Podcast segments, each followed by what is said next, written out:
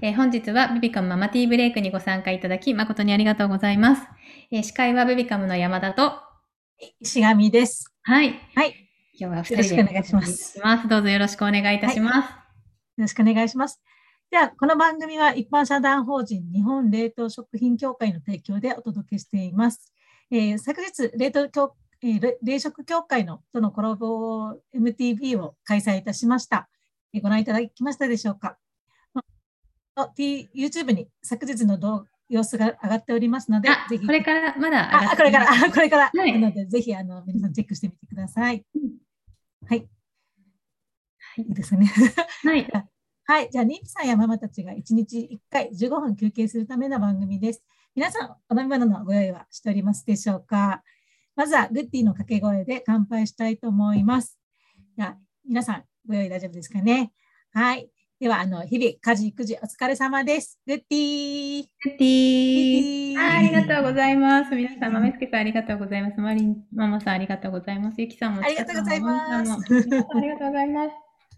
うん。かわいい。ありがとうございます。はい。では、えー早速本日のゲストをご紹介したいと思います。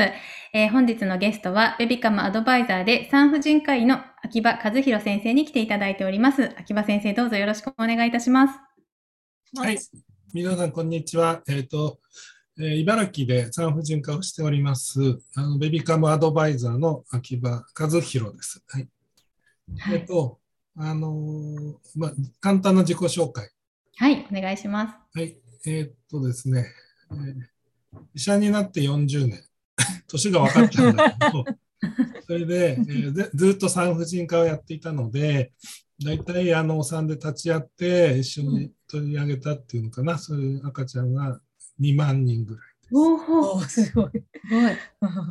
でも、あの、やっぱりお医者さんの仕事って生まれるところで結構終わっちゃうので、子育てとか、その後っていうのはなかなか、あの、診察させていただく機会が少ないんですけれども、まあ、2人、3人と出産を見させていただくと、やっぱりその間の子育てとか、その人たちのお家のことなんかもなんとなく見れたりするので、あの少しそういうのではあの、まあ、幅が広くなってきてるなと自分でも思ってます。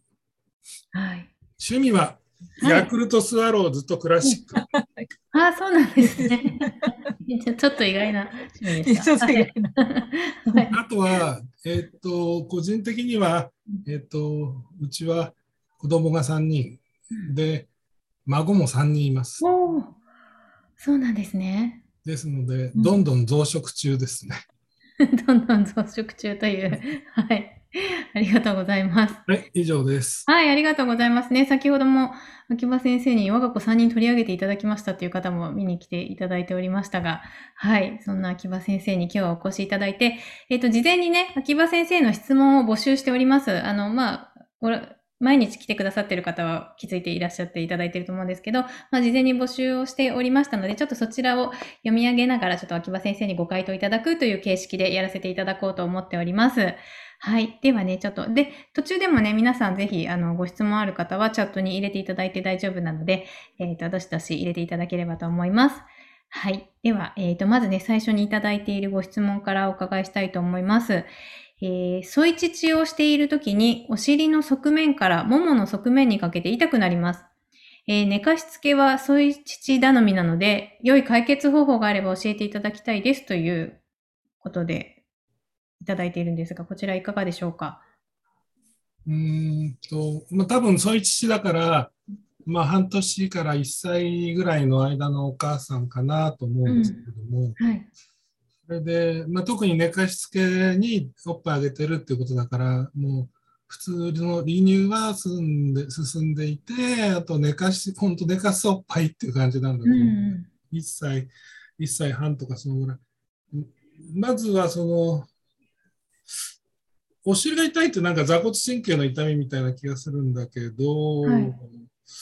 まあ、座骨神経の痛みだったら膝から下の方までも痛くなるんで、まず姿勢、その姿勢大丈夫なのかなっていうようなことをね、うんうんうん。で、多分膝下まで痛くないんだったら座骨神経じゃなくてねじれてるのかなと思うんで、はいはい。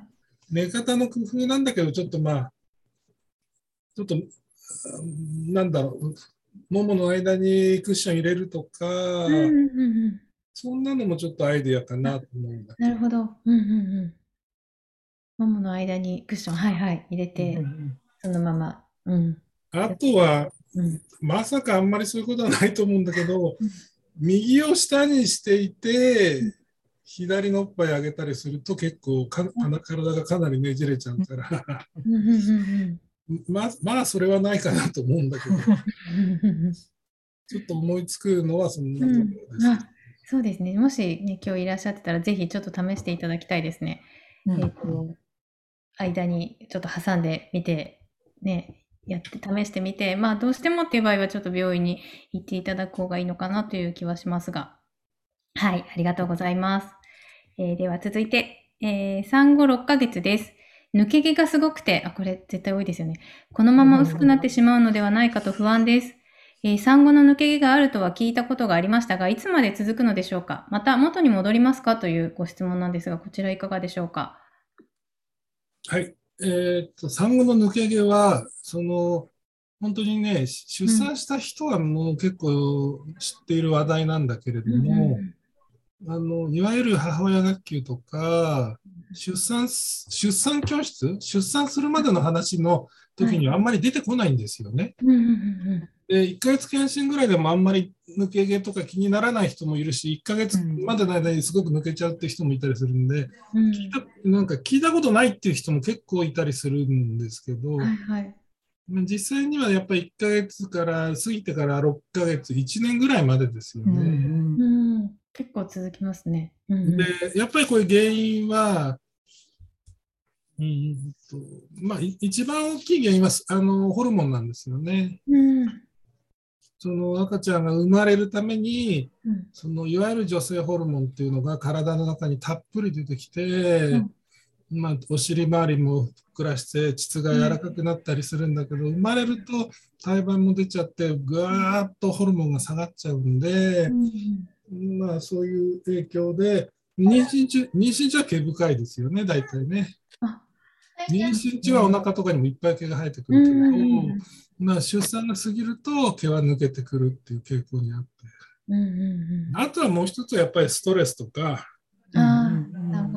どうしても髪の毛ってストレスの影響を受けやすいから、うんだからまあ、やっぱりあんまりストレスためないで、栄養のバランスよく、それでまあ6ヶ月から 1, 半1年ぐらいでは落ち着いてくるんじゃないかなと思ってください。うんうんうんずっと続くわけではないっていうことですね。1年ぐらい。うん で、本当に戻るということで、はい、ありがとうございます。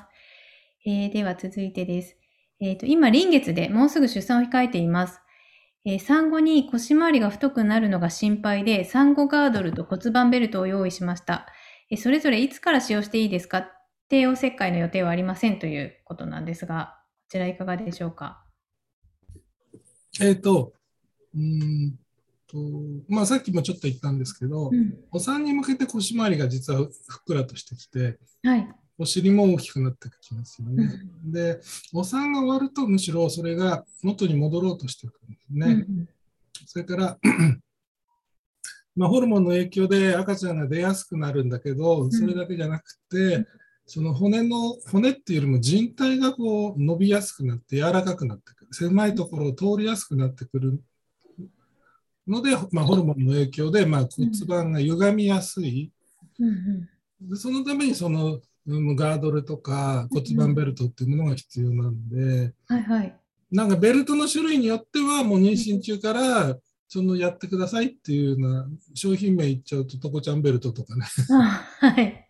そういうのなんかは妊娠中からうんやってっていうようなことを言うし、それからかなり多くのもののそういう骨盤矯正ベルトはもう生まれたらすぐに分娩台でやるなんていうのもありますよね。ですからもう早ければ早いほどいいでしょうね。うん。うーん、そうなんですね。はいはい。でこの前もでもあのそのそのサインによっては、そのいらないって言われたサインがあったりとかして、うん、もう3ヶ月ぐらいでやった方がいいでしょうかっていう相談に来られた方もいるんだけど、それも全然遅くないから、うん、でおっぱいあげてる時とかって結構カルシウムがどんどん出ちゃったりして、目ももろくなったりするから、うん、だからあの早くやって全然 OK 早い方がいいよって話でうんうん、で遅くなっても別に悪くないから、できるだけかっちりやっちゃった方がいいんじゃないかな、うんね、気づいた時にもうやった方がいいよということですね。はい。うん、ありがとうございます。えー、続いて、あ、皆さんもね、もし何かあったらチャットの方に入れていただいて大丈夫なんで入れてくださいね。はい。えー、続いて、えー、出産は、え交通事故にあったくらい体にダメージがある。え全治2ヶ月の怪我をしているのと同じなどを聞いたことがあります。えただ、周りのママたちが結構早く元気になっているので、えっ、と、ご主人にあの体のダメージについて理解してもらえません。初めての出産でコロナもあり、里帰りはしないことになり、えー、産後は頼る人が主人主人しかいませんが、今から不安です、えー、どんな言葉で伝えたら主人に理解してもらえるでしょうか、えー、また退院後、無理をして家事などをしているとどんなことが体に起こりますか？ということでいただいております。はい。はい。えー、はい。えっ、と、うん、えー、全治2ヶ月というのは、全然、あの、オーバーではなくて、実は、お産は全治10ヶ月です。おお、大丈夫だった。要は、その10ヶ月かかって、体がどんどん変化していく。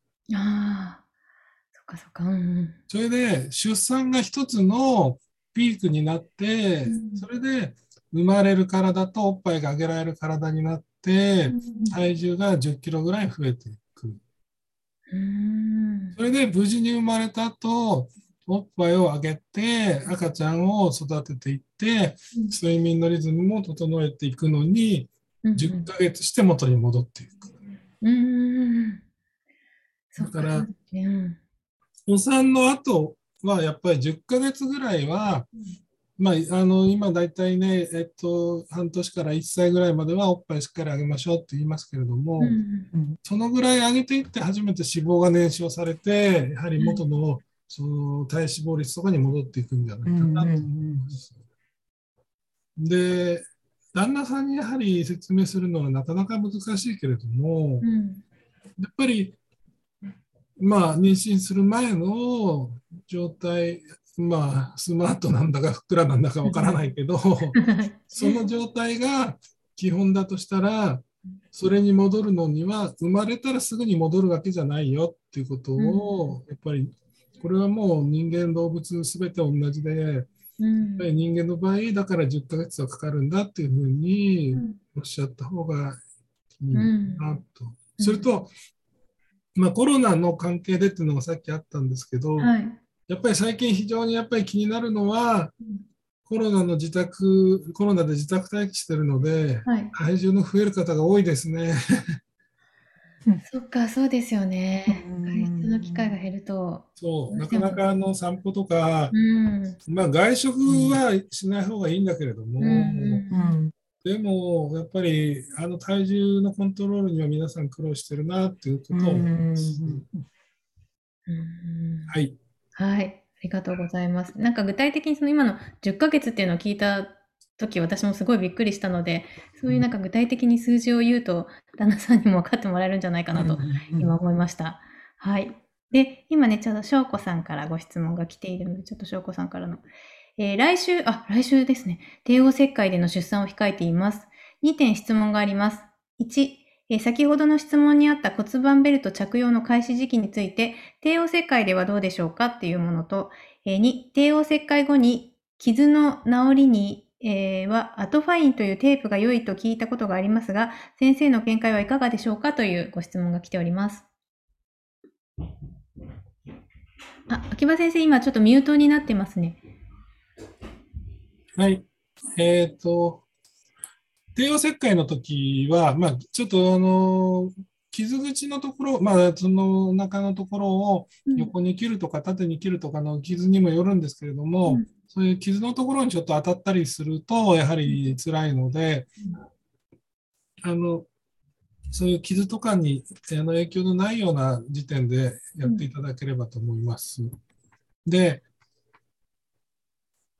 ご質問の2つ目のアドファインというのは、はい。あの、傷跡に貼るテープで、私のところも実は10年ぐらい前から使っております。そうなんですね。うんはいで、えーっと、これは、あの、大体もう皆さんに3ヶ月ぐらいまでは貼ってもらってます。おお、3ヶ月は結構長く貼るんですね。はい。うんうんえーっと、傷っていうのはね、表面の傷っていうのは、よくあの、ケロイドになるとか、体質だからって言って諦めちゃいがちなんだけれども、んで、まあ、お医者さん的には、うん縫い方だとか糸だとかっていうふうに言うんだけれども、もう一つはやっぱり、その傷で、傷がつくとかの後にうん、やっぱり、あの下着を履いたり、服、ジーパンを履いたりすると、やっぱり擦れるんですよね、傷っていうのがですね。そうですね。うんで、表面をやっぱり擦ってると、傷っていうのは盛り上がってきたりするんですよね。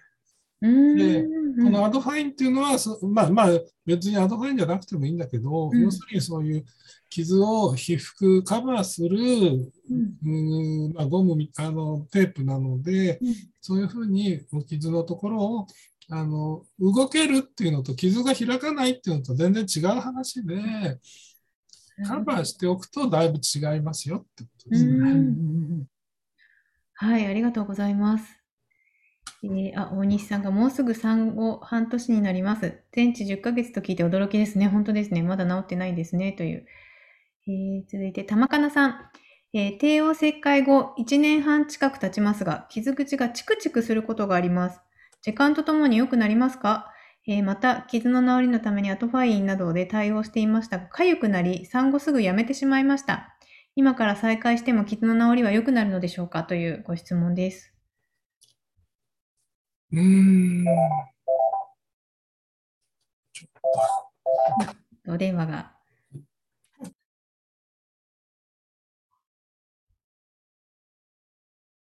大丈夫ですかはね。い、大丈夫です。はい、えっとえーそうですね。えっと、アドファインを使う時期は、えっと、まあ、1週間、退室の時からなんですけれども、まあどうでしょうかね。痒くなっちゃうのは、それはどうしても、あの、テープとかが合わないとか、うん皮膚がとても弱いとかっていうことなのかなと思います。うんうんうんえっと、まあ、もう、1年半経っていらっしゃるっていうことなので、したらちょっと、あの、今からは、うんあのそんな魔法のテープでは全然ないです。はい。魔法のテープでは全然ないので、うんうん、やっぱりちょっと、あのー最初に痒くなったっていうあたりが、なんか、あの、うんと、いろいろとそういう皮膚のケアっていうのかな、んそれが難しい、あの、体質だったのかなと思いますね。じゃあちょっと今からっていうのは難しいっていうところなんですけど、チクチクする、傷口がチクチクすることがある。で、時間とともに良くなりますかっていうことなんですけど、1年半ぐらいでまだチクチクされてるっていうことなんですが、これはいかがでしょうか？そうですね。うん。うんまあ、ひどくはならないんだろうけど、気になるっていうことなんだと思いますね。うんうんうんあのーあんまりそういうチクチクがひどかったり、傷の治りというのが気になるときは、まあ今は、今のことだから形成外科とか、うんそういうのもあるんでしょうけれどもうん。ね。うんうん帝王切開で1年半でもう次の妊娠や出産を考えている人たちもいらっしゃいますので、うんはい。あの、生活に支障がない程度で、あとはね、ちょっと一応、あの、えっ、と、あれは何て言うんだっけ、ヒアルロンじゃなくて、ヘパリンの、えっ、と、ヘパリンが入っている、うんローローションみたいなのがありますね。はいはい。あそういったものをやはりあの塗り薬として使って塗り込んでいってみたりしたらどうでしょうかね。うんうんうん。ありがとうございます。ね、すごく気になる場合は、もしかしたら病院に行ってそういうのを処方してもらってもいいかもしれないですね。そうですね。はい、ありがとうございます。えー、ヒロさん、産後1ヶ月の検診で体重が減ったのに、その後体重が増えて戻りません。あ、おお散歩頑張りますね。自分で言っていらっしゃる。はい えっと、菅原さん、コロナ禍でも産院の方々のサポートでリモート立ち会い出産をさせていただきました。えー出産の大変さを夫も体感できました。とても感謝しています。というコメントもいただいております。はい、ありがとうございます。ね、ちょっとね、あっという間にお時間が、えー過ぎてしまいましたので、ちょっとこのあたりでベビカムからのお知らせを入れさせていただきます。えー明日のゲストなんですけれども、明日のゲストはキッズ手形アートの提唱者、えー三上千佳さんに来ていただきます。えー手形アートの綺麗な撮り方や残し方っていうことをテーマにお話しいただくことになっております。で皆さん手形アート知ってますでしょうか？あの赤ちゃんの手形をいろんなモチーフに変えていくっていうようなものなんですけど、すごくね、うん家族の思い出になるものになると思うので、ぜひご参加いただきたいと思っておりますので、どうぞよろしくお願いいたします。はい。ではまた、あの、待機数もお話ししてますが、えっと、今週はツイッターチャレンジをしております。ハッシュタグベビカムとハッシュタグ今日の日付をつけて、本日の感想をつぶやいてください。えベビカム公式ツイッターをフォローして、本日の告知、記事が出ておりますので、引用リツイートしてください。1週間で100投稿達成しましたら、500円分のクオカードペイを投稿してくれた方の中から20名様にプレゼントしております。またさらにですね、あの、冒頭でも触れましたが、ママティーブレイクの帽子も1名様にプレゼントしておりますので、ぜひぜひご参加ください。はい。今19人で、昨日までで19人、ここまで来てます。え金曜日までで100いくと、クオカードペイが プレゼント、20名にプレゼントなので、ぜひぜひ皆さんよろしくお願いいたします。私もね、毎日皆さんのと投稿していただいたのを見て、いいねしたり、コメントを返したりとかしておりますので、ぜひよろしくお願いいたします。お願いします。お願いします。はい。えー、ではね、ちょっと最後に秋葉先生から皆様に向けてメッセージいただけますでしょうか。えっ、と、あの、もう、ね、出産を終えている方も、それからこれからの出産の方もね、大勢いらっしゃるようです。あの、まあ、さっき、自分のプライベートなことで、うん子供がいてとか孫がいてとかって言いましたけど、やっぱりはい家族が増えるのっていうのは、うん。本当に楽しいことです。ああ、いいですね。うん。なかなかね、大きい家庭、大きい家族を大人数で過ごすってことができなくなってますけど、うんぜひ皆さん、あの、大きい、なんていうかな、気持ちで、豊かな気持ちでね、大きな家族を作っていくようにしていってください。はい、はい以上です。はい、ありがとうございます。す。すみません。ちょっと、あの、補足というかがあるんですけど、えっ、と、明日まで、えっ、と、31日、明日まで3月の LINE 会員登録キャンペーンというのをやっております。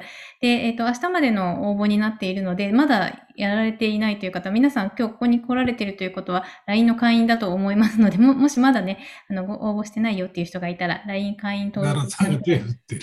にぜひご応募いただければと思います。で、えちょっとご応募の場所なんですけど、ちょっとわからない方のために、ちょっとね、見えますかね。ここの、えっ、と、プレゼント応募っていうところがあるので、ここからあの行けるようになっているので、ぜひぜひここちょっとタップしていただいて、えっ、と、LINE 会員の方は、えっ、と、ここから行ってみてください。はい。ありがとうございます。はい。では、えー、はい。じゃあ、えーいいですかね。はい。じゃあ皆さん今日もリフレッシュできましたか？明日もリフレッシュしに来てくださいね。えー忙しい毎日に心地よい刺激と発見を明日も午後3時からみんなでティータイムしたいと思います。ベリカムママティーブレイクでした。はい。ありがとうございます。さようならあ。りがとうございます。あ、イリさんありがとうございます。で、ベビカム、あ、ベビー、あ、ベがひらがなの投稿を見つけたので確認お願いします。お すごい、イリさん。ありがとうございます。すごいありが。とうございます。玉かなさん、ご丁寧にありがとうございました。ヘパリン系の保湿剤を傷口に塗ってみます。あ、ありがとうございます。ありがとうございます。あ、ありがとうごかわいい、ざいます。続々と出てきてさん、ありがとうございます。かわいい。マリンちゃん、ありがとう。バイバイ。お兄さんもいつもありがとうございます。ユミさんもありがとうございます。かわいい。あー、かわいい。あ、アメスケさんから、石上さんお疲れ様でしたという。緊張しました。はい、ありがとうございます。ありがとうございます。ヒロさん、うん産後6ヶ月なのですが、これからでも母乳増えますか？あ、ちょっと最後に秋葉先生、産後6ヶ月でこれからでも母乳増えますか？ということなんですが、もう全然大丈夫です。や大丈夫。はい、ありがとうございます。はい。はい、ではこちらで失礼いたします。皆さんありがとうございました。はい、ありがとうございました。失礼します。